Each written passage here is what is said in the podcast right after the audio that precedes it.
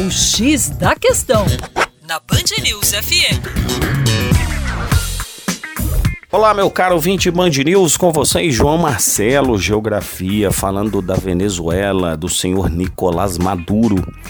Uma crise sem precedentes, como sabemos, níveis de inflação elevadíssimos, já passando dos três dígitos, escassez de alimento e remédios, falta produtos básicos nas prateleiras, níveis crescentes de criminalidade, coisa que também conhecemos por aqui, e o colapso dos nossos sistemas ou dos sistemas públicos de saúde, de educação.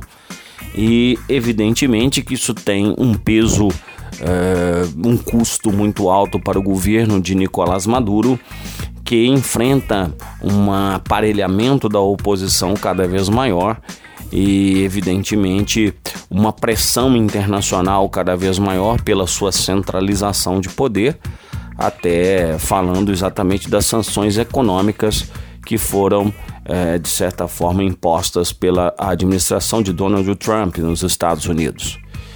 O fato é que toda essa crise tem respingos no Brasil. Uma onda de imigrantes começa a chegar no nosso território através de Roraima.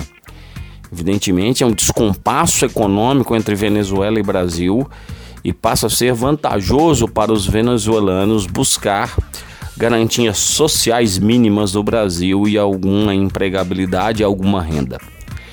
Para efetivamente driblar essa crise, o governo venezuelano lançou uma proposta ousada. É o primeiro governo a fazer isso, inclusive.